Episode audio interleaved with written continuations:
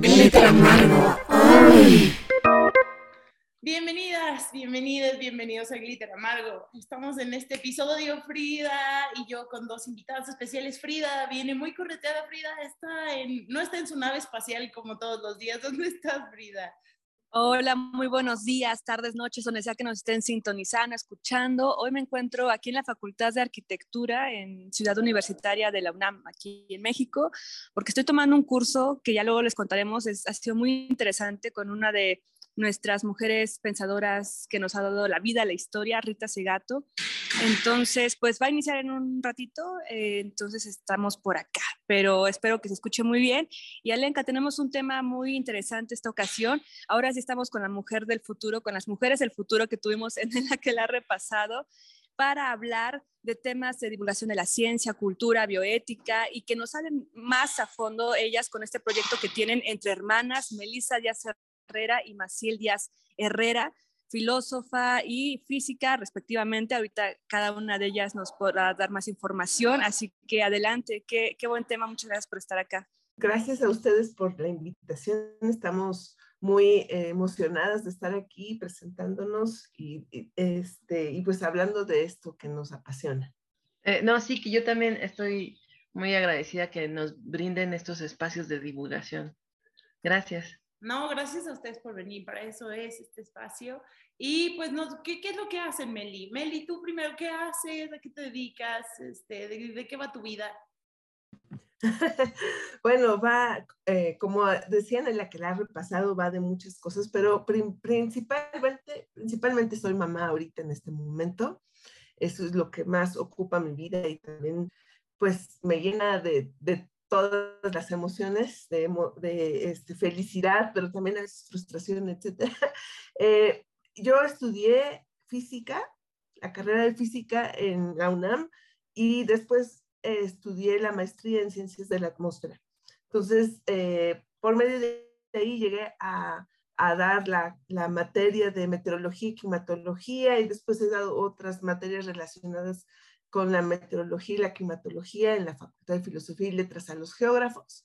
Eh, y bueno, entonces, este, me he dedicado a la docencia durante, bueno, a la docencia ya en la UNAM durante 10 años y además he sido también maestra de eh, adolescentes, niñas y niños eh, de, para clases de física y matemáticas en regularización. Entonces, eh, pues eso va ahorita, eso es principalmente lo que, a lo que me dedico y bueno. ¿Y tú, Maciel? Eh, bueno, yo estudié filosofía en la UNAM, eh, después estudié una maestría en bioética también en la UNAM y ahorita quiero entrar al doctorado en bioética. mis temas han sido en, en filosofía, yo me titulé con el tema de eutanasia y dignidad. Eh, con, y bueno, ya en la maestría me enfoqué en, en, la capacidad de autonomía en los niños cuando ellos están en una enfermedad terminal. Eh, ahora lo que pretendo hacer en el doctorado es continuar esta, esta reflexión, pero ya desde la práctica. Entonces, eh, sí, mis temas han sido más bioéticos sobre la vida y la muerte. Gracias. Y para iniciar, ¿cómo podríamos definir la bioética en un aspecto comprensible para quienes no están tal vez adentrados en las ciencias sociales y en esta rama que no es reciente, pero es reciente que tiene el término popular, ¿no? Digamos, eh, digámoslo así. Entonces, ¿cómo entender la bioética? y qué temas abarca para que tanto la ciencia como las ciencias sociales eh, puedan unirse, ¿no? Sí, mira, es una pregunta muy, muy importante e interesante que la gente empiece a, a, saberla, a conocerla. Es, es una disciplina eh, que, que, piensa eh, situaciones de la vida, pero, eh, y bueno, cuando digo situaciones de la vida puede ser eh, súper amplio, ¿no? Entonces, ay, ya. Entonces, bueno, la bioética se encarga de, entender la vida, de cómo el humano se relaciona con la vida, con principios éticos, o sea, con los valores o con los principios que cada persona pues, va adquiriendo. O sea, es reflexionar cómo el ser humano se está relacionando con la naturaleza y con su entorno. Entonces, eso es muy importante porque creo que mucha gente lo hace y que de forma instintiva y que la bioética exista ya como una disciplina nos permite tener herramientas eh, más teóricas, eh, argumentos eh, mejores tal vez planeados, más pensados para que la gente realmente se involucre de una manera más, em, no, sí, pues sí, teórica, que, que realmente pueda dar una explicación de por qué, por ejemplo, cuidar un árbol, ¿no? Entonces, no, no nada más así como mm, tenemos que cuidar la naturaleza nada más porque sí, porque nos importa, sino que puedan dar argumentos teóricos. Por ejemplo, aquí en el curso en el que he estado justamente Yasna Aguilar, quien es una activista mije y también lingüista, nos decía, es que eh, en las ciudades, en las urbes, se tiene, la, o en Occidente más bien se tiene la concepción de cuidar a la naturaleza, ¿no? Como, de, como desde un sentido tal vez maternalista, paternalista de cuidado, pero más bien es una emergencia climática y nosotros como comunidades originarias y demás no vemos a la naturaleza como un ente débil o que necesite cuidarse desde lo humano tal vez, porque la naturaleza es la naturaleza, no es muy fuerte y devastadora más bien. Entonces, si nosotros no nos ponemos, eh, nosotros tratamos de romper cada vez más con ese pacto de la con la naturaleza, es donde se dan todas estas cuestiones eh, que estamos viviendo, ¿no? Entonces, por eso de ahí tal vez es que la bioética tiene este planteamiento de no solamente pensarlo humanamente cosificando la naturaleza, sino más bien de vivir en, un, en una biosfera, ¿no? Iría por ahí. Sí, justo en donde, bueno, nosotros como, como, como, nos, bueno, como pensantes, no estoy diciendo que los otros animales no piensen, pero con esta estructura tan particular que, tienen, que tenemos, sí, es pensarlo de esa manera, de que somos parte de lo mismo, somos naturaleza, somos animales y convivimos todos. Y, ya ahorita lo que tenemos que hacer es empezar a sabernos como iguales, no, somos no, no somos superiores y, y somos es una relación horizontal totalmente. Qué interesante que son hermanas y, ambas estudiaron estas eh, carreras relacionadas con la ciencia y que a mí me interesa saber cómo fue que, cómo fue que decidieron esto. Meli, ¿tú cómo dijiste quiero ser física? Eh, ¿Cómo nació en ti? ¿En qué? Pues bueno, yo este, siempre he tenido un, un pensamiento este, muy curioso, ¿no? Al respecto a justamente a las fuerzas de la naturaleza y todo esto. Entonces siempre había una, curiosidad, un, un, impulso por conocer más y más. Primero quería estudiar biología, después eso como que no, no me respondía a mis preguntas, entonces pensé en química y cuando hice preguntas a la maestra de química muy específicas acerca de los átomos, me dijo, no, es que eso se resuelve con la física. Y dije, pues física.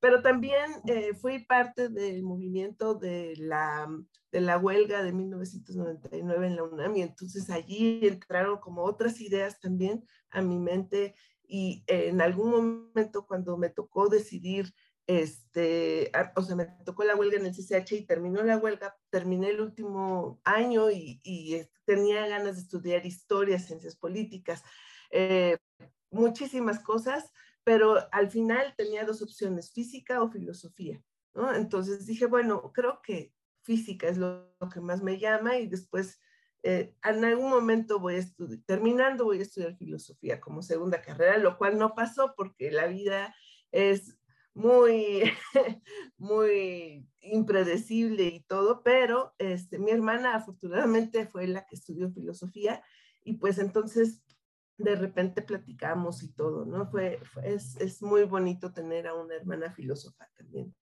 Este, ahorita eh, yo estoy ejerciendo pues justo la física, aunque a los geógrafos, y eso me ha motivado mucho a, a, a, meterme en proyectos también de divulgación y eh, ahorita estamos, luego les platico de un proyecto que tenemos para este, traducir eh, conceptos físicos a lenguas indígenas eh, nativas mexicanas. Entonces, este, es como, a mí siempre me ha gustado desde muy pequeña, desde creo que la secundaria, eh, involucrarme en la ciencia y tratar de hacerla también eh, más digerible para otras personas que, a las que les da miedo acercarse a estos conceptos. Entonces también esa fue la motivación para estudiar este, física, además de todos los proyectos, de eh, todos los, eh, los problemas climáticos que hay ahorita, ¿no? Eh,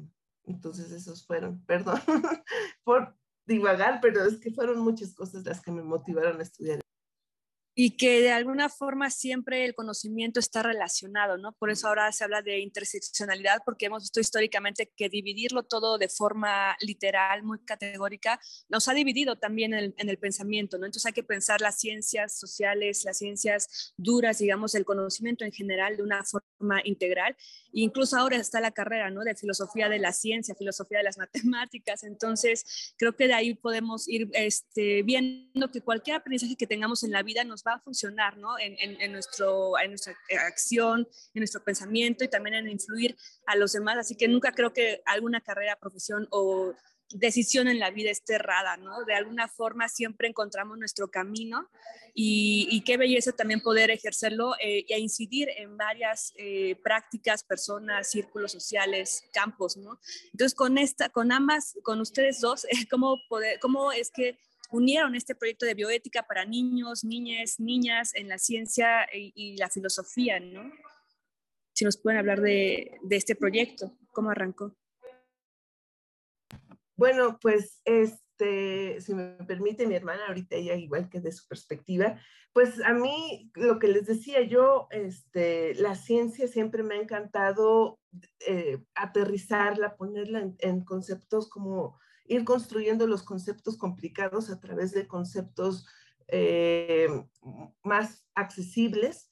Y eh, pues bueno, lo tuve que hacer para los geógrafos, tuve que empezar a construir conceptos de, meteorología este, a partir de, cosas pues muy tangibles. Y entonces ahí, eh, bueno, después de, de, unos años ejerciendo esta, esta carrera, decidí tener un bebé, ¿no? Entonces fue allí cuando él nació que me di cuenta que tenía yo también que explicarle cosas a él, ¿no? Y tenía que, igual volver a hacer este, este trabajo, pero para alguien más pequeño.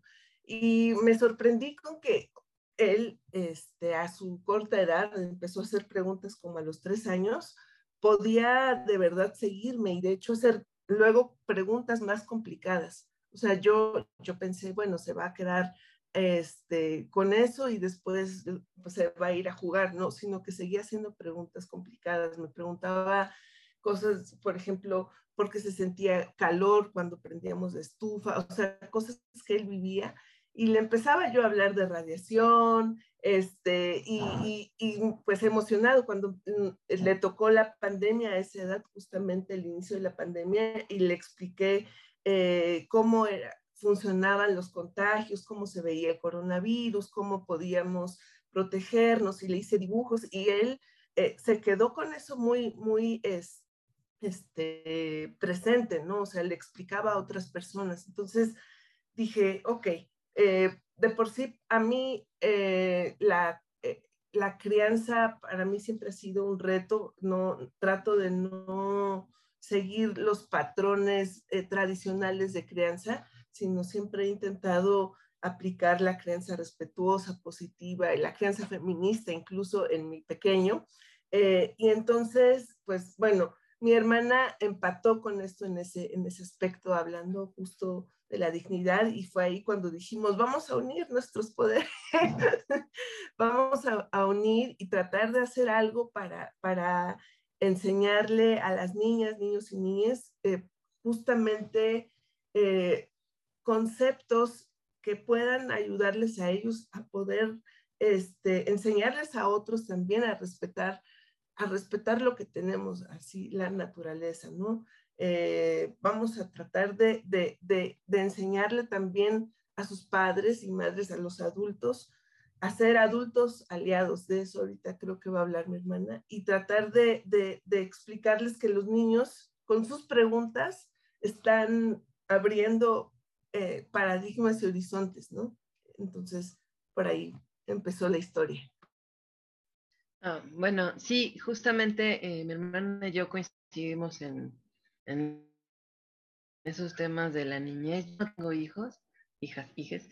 Entonces, eh, sin embargo, he reflexionado con, por la maestría eh, la cuestión de los niños y su autonomía. Eh, en esa reflexión em, pude concluir que si queremos a niños autónomos capaces de tomar decisiones, los niños tienen que estar informados, con conocimiento. O sea, si no tienen conocimiento, y eso aplica para cualquier persona, si no hay conocimiento, nadie puede tomar una buena decisión.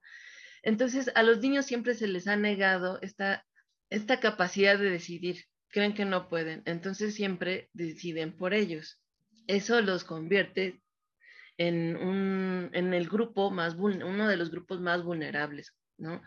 Entonces, eh, sin embargo, cuando nos damos cuenta de cómo los niños se desarrollan, cómo participan y cómo quieren participar, eh, decimos, oh, momento, realmente ellos sí pueden, sí pueden decidir, sí pueden, pueden em, ejecutar esta autonomía que tienen. Entonces, em, la UNICEF de Chile, bueno, ahí yo lo empecé a ver, eh, tiene un concepto muy interesante, muy padre, que se llama eh, adulto aliado. Entonces, eh, el adulto aliado, adulta, adulto aliado, se, pues se encarga en, en tener una relación justa con los niños. O sea, no podemos olvidar que los niños efectivamente hay cosas que no pueden decidir o hay cosas en las que les tenemos que ayudar. O sea, si no, no, o sea, no pueden, realmente necesitan a los adultos.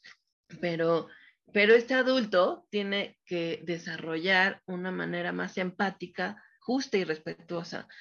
Y esta manera se traduce en escuchar, escuchar y entenderlos. Tratar de, de ponernos, pues sí, en sus zapatos. Para, para poder ver qué, qué, es lo que dicen, qué es lo que qué es lo que les gusta, qué no les gusta. Por ejemplo, ¿a cuántos niños no les han preguntado si quieren ir o no a la escuela? O sea, ya ni les preguntan, tú vas porque tienes que ir. Y el niño dice, pero ¿por qué? ¿No? Y los papás, porque así es. Entonces, realmente los niños necesitan explicaciones y buenas explicaciones. Ahora bien, ¿por qué esto, por qué esto se tradujo a un taller de bioética, ciencias y filosofía? Bueno, porque creemos, bueno, los niños ya están desde muy chiquitos en la escuela y se relacionan con las ciencias, con las matemáticas, con la formación de cívica y ética, con el español. O sea, para cuando los niños están en este curso no vienen en cero. Sin embargo, nuestro, nuestro enfoque es diferente, porque los niños son los principales en, en hablar, o sea, son los que van a hablar, son los que reflexionan, son los que nos dicen sus anécdotas, eh, la otra vez tuvimos un taller de árboles y los niños estaban hable y hable y hable que ellos tenían eh, no sé cuántos árboles en su casa, cómo los cuidan. Nos decían que era la fotosíntesis, o sea, tenían mucho conocimiento sobre los árboles y ellos, eh, de manera lúdica, porque así debe de ser el conocimiento desde el juego, empezaron a decirnos cómo, por qué, cómo y por qué tenemos que cuidar a un árbol. Entonces, los niños no venían en cero. Sin embargo, esto provocó que los niños en este taller eh, se pudo hacer que los niños reflexionaran y jugaran en la naturaleza. Entonces, eh, yo creo que también, bueno, bueno, así surgió este taller de bioética, ciencia y filosofía, porque pueden reflexionar sobre la ciencia y sobre cómo en la bioética, cómo podemos relacionarnos de una manera más respetuosa. Eh, ahora bien, eh, hay un filósofo muy, bueno, eh, interesante, importante, que marcó un precedente en la filosofía para niños, que es Matthew Lipman y después Jordi Nomen, en donde ellos a través de talleres fomentaban el pensamiento crítico en niños, sea, el pensamiento filosófico. Entonces, esto ha abierto puertas a que, a que mucha gente empiece a filosofar con niños. Entonces la bioética y la filosofía van mucho de la mano. De hecho, no se puede pensar la bioética sin, sin los fundamentos filosóficos, porque son éticos. Entonces yo le dije a mi hermana, oye, podemos hacer eh, talleres no solo de filosofía para niños, sino que obviamente como los niños ya tienen un pensamiento crítico, meterles bioética y filosofía. Entonces fue muy interesante porque ya no solo es eh, estas disciplinas de matemáticas, español, sino que ya pueden jugar con estos fundamentos de, las, de estas disciplinas, ¿no? Que creen o la gente supone que solo el conocimiento es para los adultos y no, el, el conocimiento eh, choncho sí puede ser para los niños. Eso eh, es muy interesante lo que mencionas porque la filosofía desde la perspectiva de un niño creo que tiene, es una visión única porque no recuerdo dónde escuché que cuando nacemos estamos todavía muy cerca de, de eso que fuimos antes que, de nacer, que es eh, pertenecer al todo, por decirlo de alguna manera. Entonces llegas y encarnas de alguna manera y estás en este cuerpo y cuando eres pequeña todavía tienes muy abiertos estos canales, ¿no? No sé, también se han escuchado de estas ideas que dicen de que cuando todavía tienes abierta la mollera, todavía sintonizas no sé cuántas cosas. Yo lo estoy derivando a esas, a esas otras, estoy ligando cosas, como decía Fría, que estaba bien ligar, pues yo voy a ligarlo. Pero conforme creces, te vas olvidando, o sea, te vas alejando de ese origen y entonces te quedas más en temas banales, materiales, o sea, te, vuelves pesado, ¿no? O sea, te vuelves pesado, tus ideas empiezan a estar mucho más, por decirlo de alguna manera, contaminadas en este espacio por la sociedad, por la cultura eh, y demás. Y conforme envejeces, de alguna manera vuelves a acercarte otra vez, como cuando te acercas a la muerte, vuelves a acercarte otra vez a esas ideas de, lo, que, de lo que eras antes de estar aquí, ¿no? o sea, de, ese todo al que perteneces y a donde volverás. Entonces, creo que eh, las niñas pueden aportar una visión única y, que me parece muy interesante que estos filósofos que mencionas eh, hayan tomado en cuenta esa visión que debe ser tan particular. Meli. Sí, justo yo pienso, eh, bueno, lo que dijiste se me hace súper, súper poético y bonito. Eh, y yo lo diría que te va absorbiendo la cultura y en este momento de la historia el capitalismo, ¿no? nos va quitando el tiempo para la contemplación.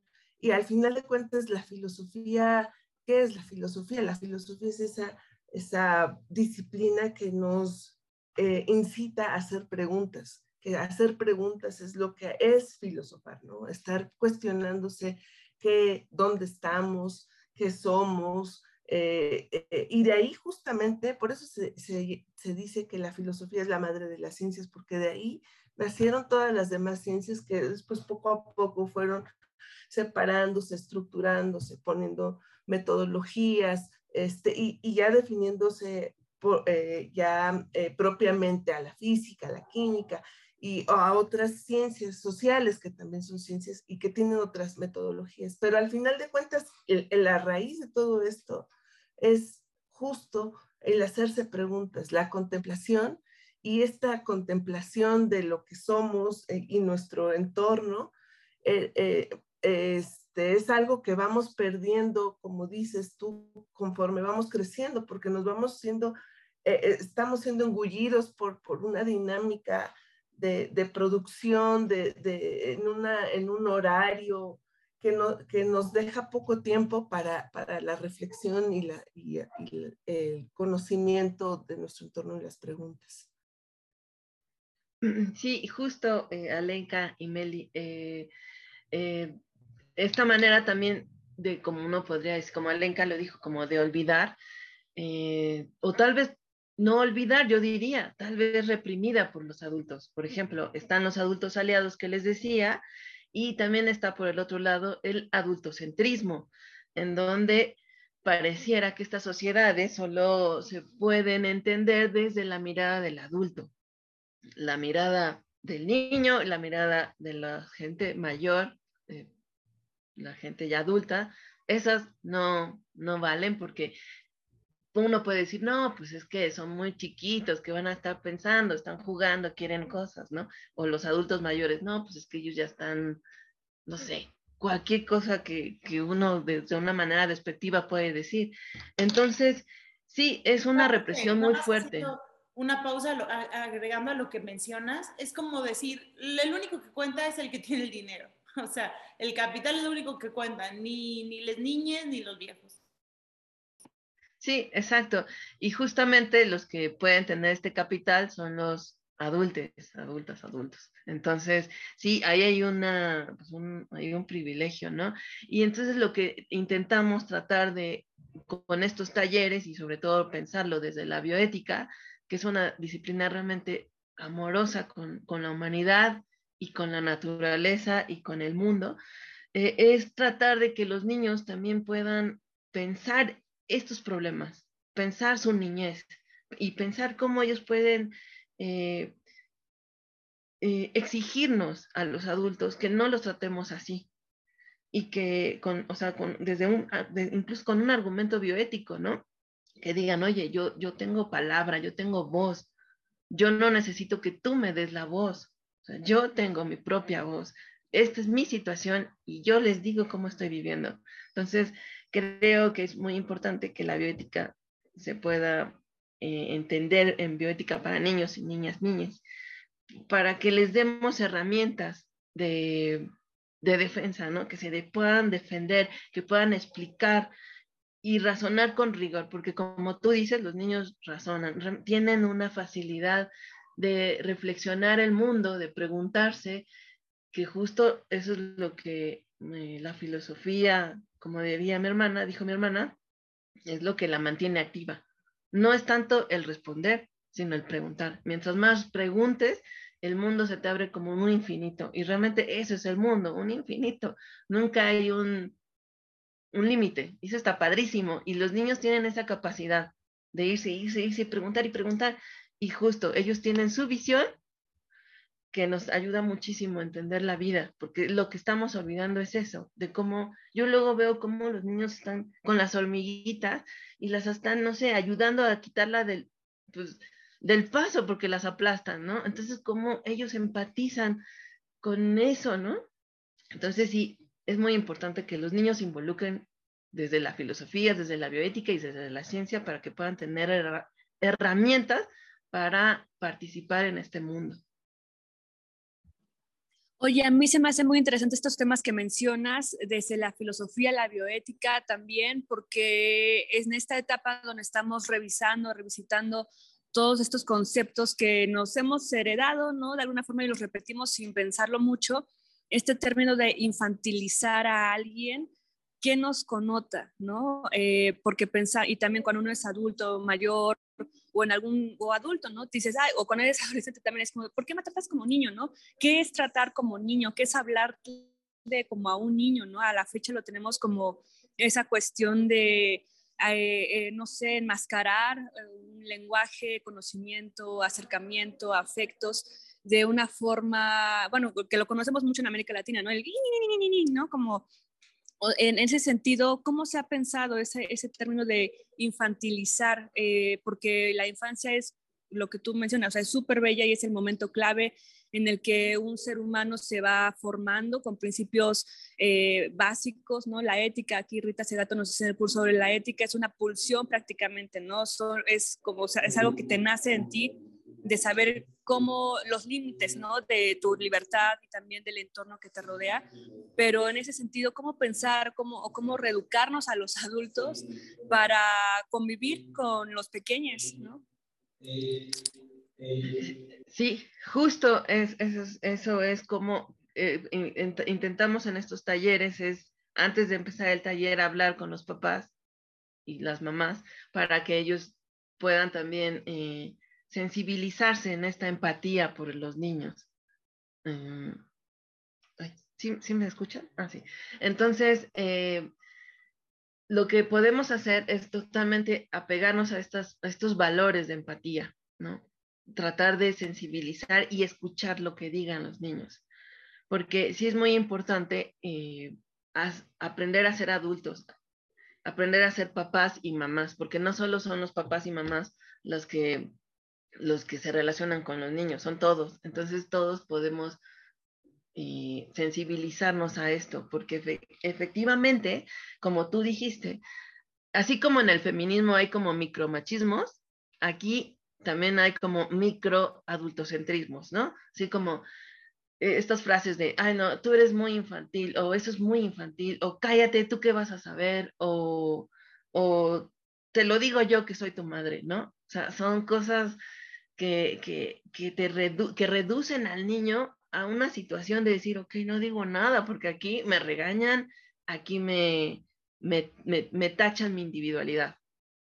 Entonces, creo que debemos empezar a tener una cultura del adulto y adulta aliado, o sea, del amor hacia los niños, porque también quería mencionar esto que es para mí fundamental, que los niños son en sí importantes, son necesarios porque son niños y niñas y niñas, no porque vayan a llegar a ser adultos, que también importa, pero, o sea, su vida ahorita de niñas y niñas y niñas es, es importante, es necesaria, tiene que ser respetada porque lo son ahorita. O sea, no hay que pensarlos como si fueran adultos, porque justamente es perpetuar que el adulto es importante, que bueno, sí lo es, pero y que porque tienen que llegar a ser adultos, los tenemos que educar, ¿no?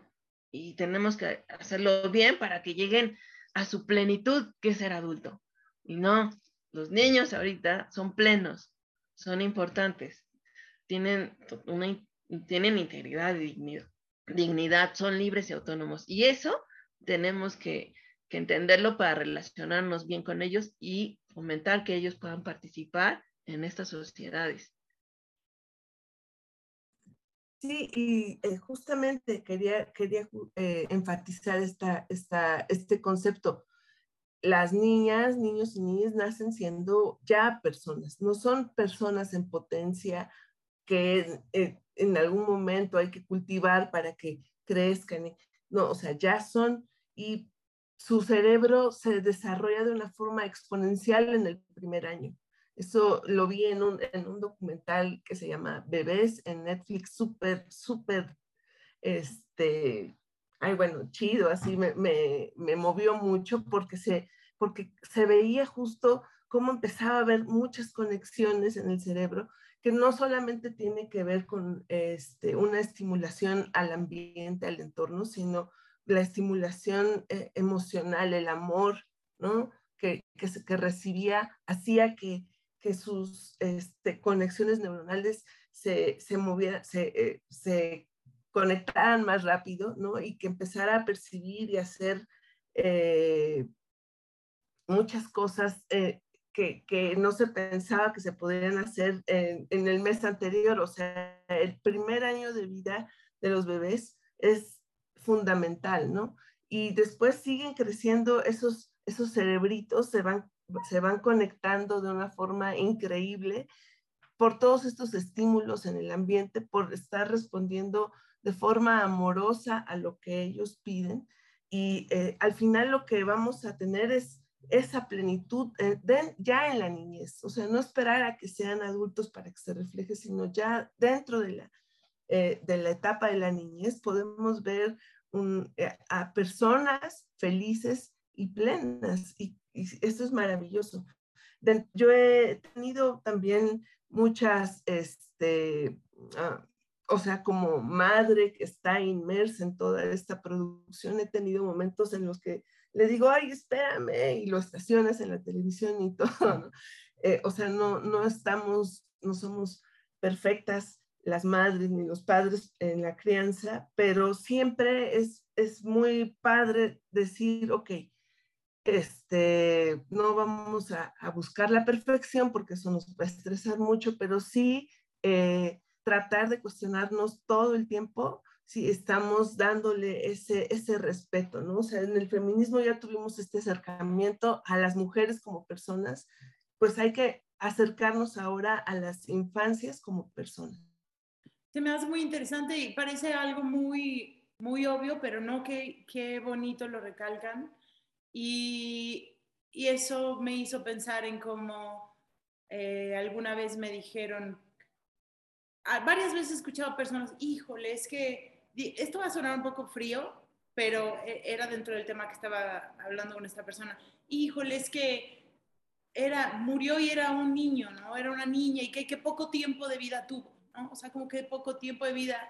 Y le dije como que las vidas de las personas no cuentan por los años que duren. O sea, no hay, o sea, nosotros medimos con el tiempo y creemos que esto es así, esto es así, pero realmente son esferitas, ¿no? O sea, no, por verlo otra vez así, entrado en mi modus poético, como decía Amelia hace rato, son esferitas y cada una no vale más o menos por el tiempo en el que esté ahí.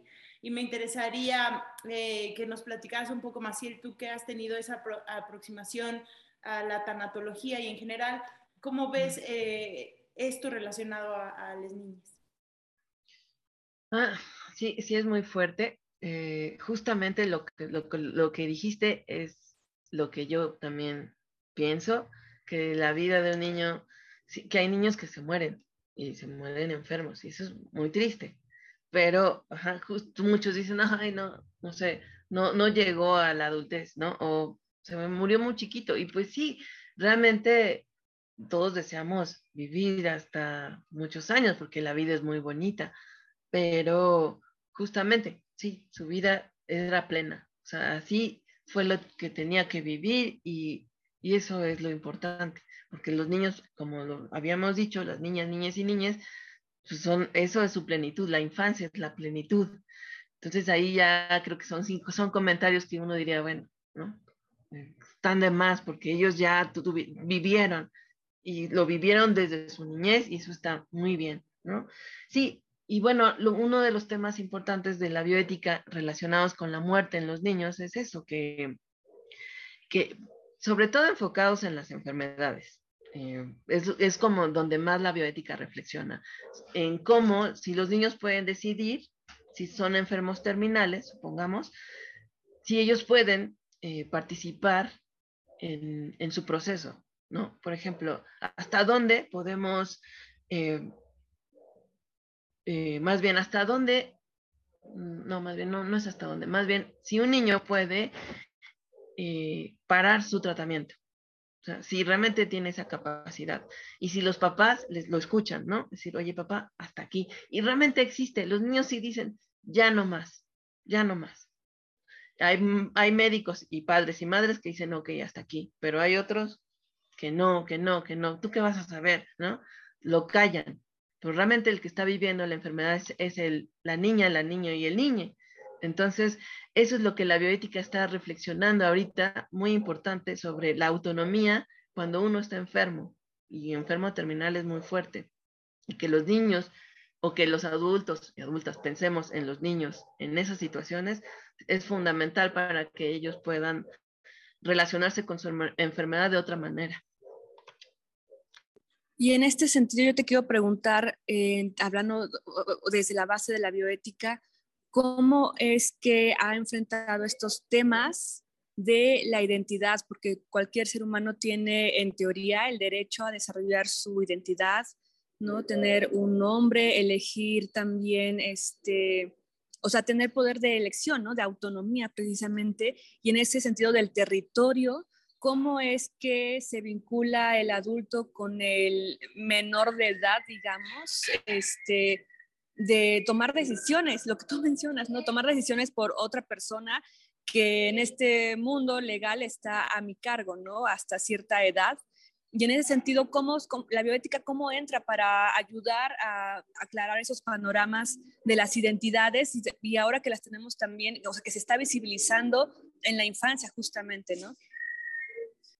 Sí, es una pregunta muy buena porque justamente hay muchas tesis y muchas personas que están reflexionando eso, cómo hasta cuál es el límite de que los padres y madres puedan tomar decisiones por los niños. Por ejemplo, eh, hay una tesis muy, muy buena de una amiga eh, que es sobre los niños que nacen con doble sexo, hermafroditas, y, y bueno, hay quién decide, ¿no? Pero se toma una decisión. Los niños no los pueden dejar así. ¿Por qué? hay que preguntarle a, la cultura, a la religión, no sé, al, al estándar de lo que es normal, pero no, la gente decide. Entonces ahí va el punto. ¿Quién decide sobre el sexo, no? De una, de un, de una persona que nace así. Entonces, eso, bueno, obviamente, eh, mi tesis es sobre los niños con enfermedades terminales, de quién decide, el papá o el niño, sobre su tratamiento. Entonces, eh, ¿cómo lo podría hacer la bioética para poder eh, lo que decías, para que esto, bueno, cómo reflexiona la bioética estas cosas, eh, porque bueno, la bioética eh, tiene muchos métodos como la filosofía para reflexionar hechos y problemas. Uno de ellos es el principialismo. Entonces, tiene, muy, bueno, por lo menos, te voy a decir cuatro principios con los que, que pueden ser cuatro principios mínimos para pensar los problemas bioéticos y éticos, que es el de el respeto a la autonomía, la justicia, la no maleficencia y la beneficencia. Entonces, tú con estos cuatro principios puedes pensar un hecho, ¿no? Entonces, si pensamos en la niñez, eh, por ejemplo, en enfermedades terminales con niños, uno puede decir, ok, vamos a respetar su autonomía. ¿Por qué? Porque, bueno, los niños merecen una un trato justo y para que tengan un trato justo necesitan información sobre su situación, no hay que engañarlos. Eso les, eso les permite tener un ambiente en donde mm, no de mentiras, sino de verdades. Entonces, eso ya empieza a tener un panorama de justicia. Entonces, ¿esto qué, ¿esto qué nos beneficia? Pues sí, mucho, porque los niños son personas con derechos, entonces tienen el derecho a estar informados. Entonces, ahí, o sea, ahí ya vas empezando a tener como una información desde la bioética, ¿no? Ya por lo menos, si son informados, ya hay un ambiente justo, ¿no? ¿Por qué necesitamos que, o sea, tengan, estén en un ambiente justo para que ellos posiblemente en algún momento puedan decidir? Y para que uno pueda decidir es que, es que ellos son autónomos y para y entonces esa autonomía se tiene que respetar. Entonces ahí va el, respeto a la autonomía. Y bueno, esto que provoca, bueno, pues un ambiente benéfico, de lo, mejor, un ambiente bueno, con facilidades y de comunicación. Ahora bien, el, principio de no maleficencia. Bueno, eso que, ¿cómo se puede entender este principio de no maleficencia en, este, en, estos, en, en esta situación? Pues que se va, se va a hacer, no, no va a haber algo maligno en, en, esta situación. O sea, no se le va, no se le va a mentir al niño y, y no, y no vamos a tener que someterlo a tratamientos que él no quiera. Entonces, hacer que el principio de no maleficencia, o sea, tratar de hacer el menos mal posible, hacer el mejor, el mejor, no, el mayor bien, el principio de beneficencia, para tener una situación de justicia, porque los niños necesitan y tienen derecho a la información, para que se le respete su derecho a la autonomía. Entonces, es una manera de entender desde la bioética estos, estos problemas. También hay otros métodos como el utilitarismo, em, más como la casuística, o sea, la, la bioética como la filosofía tiene muchas maneras y teorías para pensar los hechos, pero el que te acabo de decir que es el principialismo es como el que más puede entender y ayudar. Sí, así yo lo he visto. Y yo creo que es bien importante lo que dices, así, porque eso, además de garantizar el derecho de su autonomía, es la libertad y el respeto a ellos. Y ya que alguien se sienta respetado hace que, que, que empiecen a brotar y a crecer muchas, muchas eh, eh, cosas, cosas buenas automáticamente, ¿no? Se empieza él ya a sentirse cómodo, a sentirse, aunque se siente, esté en una situación tan triste como la enfermedad, eh, tal vez internado, ya se sienta él tomado en cuenta y respetado. ¿no? Y eso, eso fue una de las cosas que me contaste, que me enamoró cuando estábamos hablando de, de tu proyecto, que yo dije, sí, yo necesito también escuchar a mi hermana porque yo en este momento tengo un pequeño afortunadamente está, está bien de salud, pero esa, esa ese respeto, ese derecho a la autonomía, a su libertad, a su agencia, eh, es algo que tenemos que tener todos los adultos y adultas en, en, cuenta para poder llevar a las infancias a una plenitud, ¿no? Y ya para ir cerrando, porque se nos ha terminado el, el tiempo y ha sido un placer hablar con ambas, ¿Dónde, ¿Dónde podemos encontrar más información sobre este proyecto? ¿Dónde las pueden encontrar ustedes? Sí, yo tengo una página de Facebook y de Instagram que se llama Bioética para Niñas, Niñas y Niños. Ahí yo estoy subiendo información sobre cómo, cómo podemos eh, hablarle a los niños y cómo los adultos tienen que saber tratar a los niños. Bueno, no, no me quiero imponer, sino es una manera de, decir las cosas.